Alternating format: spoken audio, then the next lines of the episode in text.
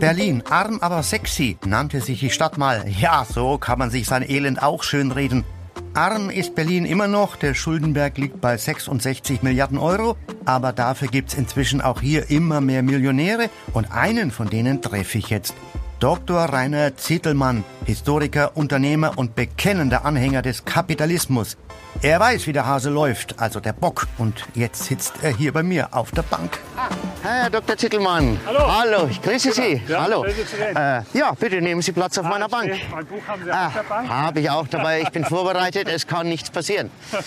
Ja, ich freue mich sehr, äh, dass Sie gekommen sind äh, auf meine Bank. Danke erstmal, recht herzlich. Äh, und ich habe ja so viele Fragen. Wenn man sich so wie Sie wissenschaftlich mit der Psychologie der Superreichen beschäftigt hat, Sie haben das ja wissenschaftlich gemacht, glaube ich mit 45, äh, 50 Hochvermögenden gesprochen, ähm, dann können Sie mir doch sagen, was könnte ich mir von denen abschauen? Das erste Mal vielleicht sich große Ziele zu setzen, egal, egal wie alt sie sind. Ja? Ich glaube also, dass das Leben von einem Menschen zum großen Teil bestimmt wird von der Größe der Ziele, die wir uns setzen. Jetzt weiß ich gar nicht, wie reich Sie sind. Äh, Sie sind sehr reich. Äh, sind Sie also wohlhabend oder überreich, scheißreich? Wie, wie reich sind Sie? Also ich bin, sagen wir so, reich, ich will jetzt die Summe nicht nennen, aber dass, wenn ich jetzt keine verrückten Sachen mache, dass ich nie mehr arbeiten müsste in meinem Leben, ja? egal wie lange ich noch Wir reden noch über Millionen oder schon über Milliarden. Nein, nein, wir reden, Ja. wir reden noch über Millionen. Oh ja, okay, das geht ja. Ne? Würde mir auch reichen. Ne? Ja. ja, wobei, sagen wir mal so, einer, der eine Million hat, der ist jetzt also für mich nicht reich so, ja. Wie reich müsste ich denn sein, dass Sie sagen, ich bin reich? Also ich habe in meiner Doktorarbeit als Untergrenze festgelegt äh, 10 Millionen Nettovermögen. Okay, 10 Millionen Nettovermögen. Ja. Ja, ja gut, das ist noch ein, ein weiter Weg. Ja, ähm, jetzt haben Sie ja Ihr Vermögen gemacht, erst mit Immobilien und ich habe in den Büchern gelesen, äh, dass Sie auch auf Gold gesetzt haben. Dazu habe ich eine Frage. Hm, Wenn ich dann höre Gold, äh, kriege ich natürlich gleich wieder, denke ich mir, denke ich an Kinderarbeit, Sklavenarbeit. Äh, hätte ich jetzt äh, gewisse Skrupel, äh, meinen Reichtum äh, so aufzubauen. Ähm, kann man, muss man äh, also skrupellos sein, wenn man reich werden will?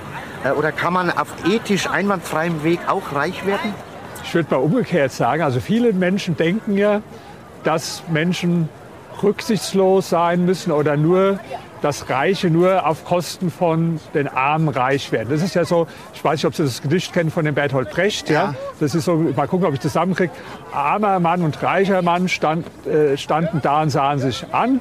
Und der Arme sagte bleich, wäre ich nicht arm, wärst du nicht reich. Ja. Ja. Das ist so das dümmste Gedicht, was ich kenne, aber das glauben viele Menschen. Ja. Ja. Und ich glaube das halt nicht. Ich kann auch mal sagen, warum. Warum nicht. Ja. Ja. Muss man in den letzten Jahrzehnten ist die Zahl der Armen auf der Welt so stark zurückgegangen wie noch nie in der Menschheitsgeschichte. Ja? Und die Zahl der Milliardäre ist so stark gestiegen wie noch nie in der Menschheitsgeschichte. Wenn die Reichen das jetzt alles von den Armen weggenommen hätten, kann man sich das ja gar nicht erklären. Natürlich gibt es die auch. Gauner, Schlawiner, Betrüger, ja, Kriminelle, ja, gar keine Frage. Aber die meisten werden als Unternehmer reich. Und wie wird man als Unternehmer reich? Dadurch, dass man für andere Menschen Nutzen stiftet und nicht, dass man anderen Menschen Schaden zufügt. Als äh, ein Beispiel äh, Immobiliensektor, damit haben Sie sich ja intensiv beschäftigt, auch Bücher geschrieben dazu. Äh, äh, also gibt es ja äh, Preisexplosionen, ja, die, die Immobilienpreise sind in die Höhe geschossen, Ja. äh, weil da Investoren überall rein sind. Aber am Ende ähm, sind ja dann doch die Mieter, also die, die nicht investieren können, äh, die zahlen sie am Ende durch höhere Mieten, äh, durch unbezahlbare Mieten. Also da möchte ich doch sagen, da will ich jetzt doch versuchen zu widersprechen und sagen, äh, Sie haben da gute Geschäfte gemacht mit Immobilien, aber äh, bezahlt wird es dann letztlich von denen, die nicht so viel investieren können, die, also die Mieter. Oder würden Sie mir da jetzt widersprechen? Ähm, ja, also erstmal, ich habe habe auch Mieten mal angehoben, aber immer nur in dem maximal gesetzlich möglichen Rahmen.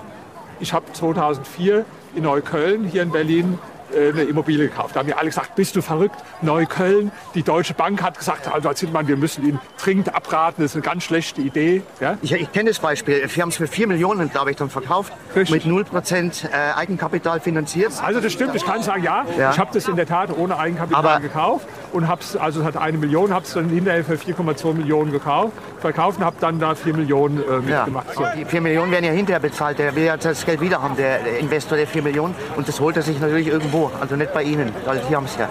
Ähm, also finde ich, äh, finde ich dann schon schwierig irgendwie. Es ist halt eine Riesenverantwortung, Und man möchte halt nicht so gern dann so Arschloch werden, ne? äh, wenn man reich ist, sondern ein möchte irgendwie reich sein, aber gut sein. Also das finde ich ganz wichtig, ist auch für mich, also an oberster Stelle steht für mich also moralische Werte, ist für mich total wichtig. Ehrlichkeit, das ist für mich, äh, wenn, wenn ich jetzt reich geworden wäre auf eine unehrliche Weise, dass ich anderen Menschen Schaden zufüge, ich könnte mich an keinem einzigen Euro freuen. Jetzt finde ich es bei Ihnen ja auch noch sehr interessant, Ihre, Ihre Biografie, dass hier als junger Mensch, der Maoist und äh, Marxist Ja. und, und äh, linke Socke hoch 10 und dann äh, jetzt der totale Befürworter des Kapitalismus. Jetzt sind Sie politisch ja Mitglied der FDP, Ja. verorten sich dort, sagen Sie, im rechten Flügel, äh, gelten, was ich über Sie gelesen habe, so als nationalkonservativ. Ah, konservativ, das bin ich ja der Letzte. Also mein ganzes Leben ist das Gegenteil von konservativ sein. Ja gut, aber Sie werden, also ich habe dann mal so gelesen, was über Sie geschrieben Ja. wird und auch in den sozialen Netzwerken und dann habe ich, finde ich, so Beschimpfungen wie neoliberaler Faschist und so. Äh, Sie werden Liberaler Faschist, das ist Neoliberaler ja, Faschist. Neoliberal, Ja. also das ist, klingt ja für mich wie ein eckiger Kreis. Ja? Ja, äh, Widerspruch, ne? Ja, geht eigentlich. Also, also neoliberal äh, bin ich gern, ich bin liberal. Ich finde liberal gut. Liberal heißt für Freiheit, deswegen bin ich auch seit 27 Jahren FDP-Mitglied. Und was ist jetzt schwerer? Weil Ihr Buchtitel heißt Reich werden und bleiben. Was ist schwerer? Reich werden oder reich bleiben? Wenn du nicht den richtigen Mindset hast, ja, diese, ich nenne das mal die Reichtumspersönlichkeit, Ja. ja. dann- Reichtumspersönlichkeit. Ja, ich habe sogar mal einen Test entwickelt, hast du eine Reichtumspersönlichkeit, ja. So, und wenn du diese Reichtumspersönlichkeit nicht hast, ja, da kannst du noch so viel Geld im Lotto oder durch Erben, du wirst am Schluss das Geld äh, wieder verlieren. Aber ja. können Sie mich mal testen, ob ich die Reichtumspersönlichkeit habe? Können Sie mir mal Fragen stellen? Ja, also äh, fangen wir mal bei den äh, Sachen an. Also äh, schwimmen Sie gern gegen den Strom. Ja, manchmal, ja. Äh, Wem geben Sie die Schuld für Niederlagen, wenn Sie Niederlagen haben? Eher sich selbst oder eher der Gesellschaft oder anderen? In einem Übermaß immer mir selbst. Das ist schon mal gut, ja? Und denken Sie, dass man reich werden kann nur auf Kosten anderer Menschen? Jein. Ja, da fängt schon so ein bisschen an. Trauen Sie mir zu, reich zu werden? Ja, Sie müssen auch an der einen Einstellung arbeiten. Also ich sag mal, äh, was bei Ihnen dagegen spricht. Ja? Sie haben doch noch den Glauben, dass man nur reich werden kann auf Kosten von anderen. Ja? Und da Sie ein guter Mensch sind, genau wie ich auch, also ein moralisch guter, der will keinen anderen Menschen was Schlechtes tun. Da haben Sie immer das Gefühl, wenn ich jetzt reich würde, müsste ich irgendwo anderen was wegnehmen oder auf Kosten. Ja? Ja. Und das ist so ein Widerspruch. Deswegen ist unwahrscheinlich, dass Sie reich werden, solange Sie also diesen Glaubenssatz tatsächlich haben. Ja, ich, äh, ich würde mich halt bemühen, wenn ich so äh, richtig reich wäre wie Sie, äh, eben auch wirklich äh, zu teilen. Ja, also, äh, äh, also, äh, also zu teilen, einfach äh, Eigentum verpflichtet. Also das ist prima. Wenn Sie dann reich sind, geben Sie mir die Hälfte doch mal ab, dann haben wir Ja, geteilt. ja, ja klar, Ihnen, weil der Teufel scheißt immer auf den Größenhaufen. Ne? Ja, ja. Naja, insofern bin ich manchmal ganz froh, dass ich hier nicht in Verlegenheit komme. Ja. Herr Dr. Danke. Haben vielen Dank. Hat mir Spaß gemacht. Danke. Ja, ja. bedanke ich mich bei Ihnen für die Zeit. Zeit ist Money. Ne? Zeit kostet Geld. Tschüss, ja. Es war sehr aufschlussreich. Vielen ich, Dank. Ich mache es umgekehrt. Ich, ich kaufe ja mit Geld Zeit. Ja. Ja? Ja, Da- schön. okay. ja. Danke. Er kauft mit Geld Zeit. Ja.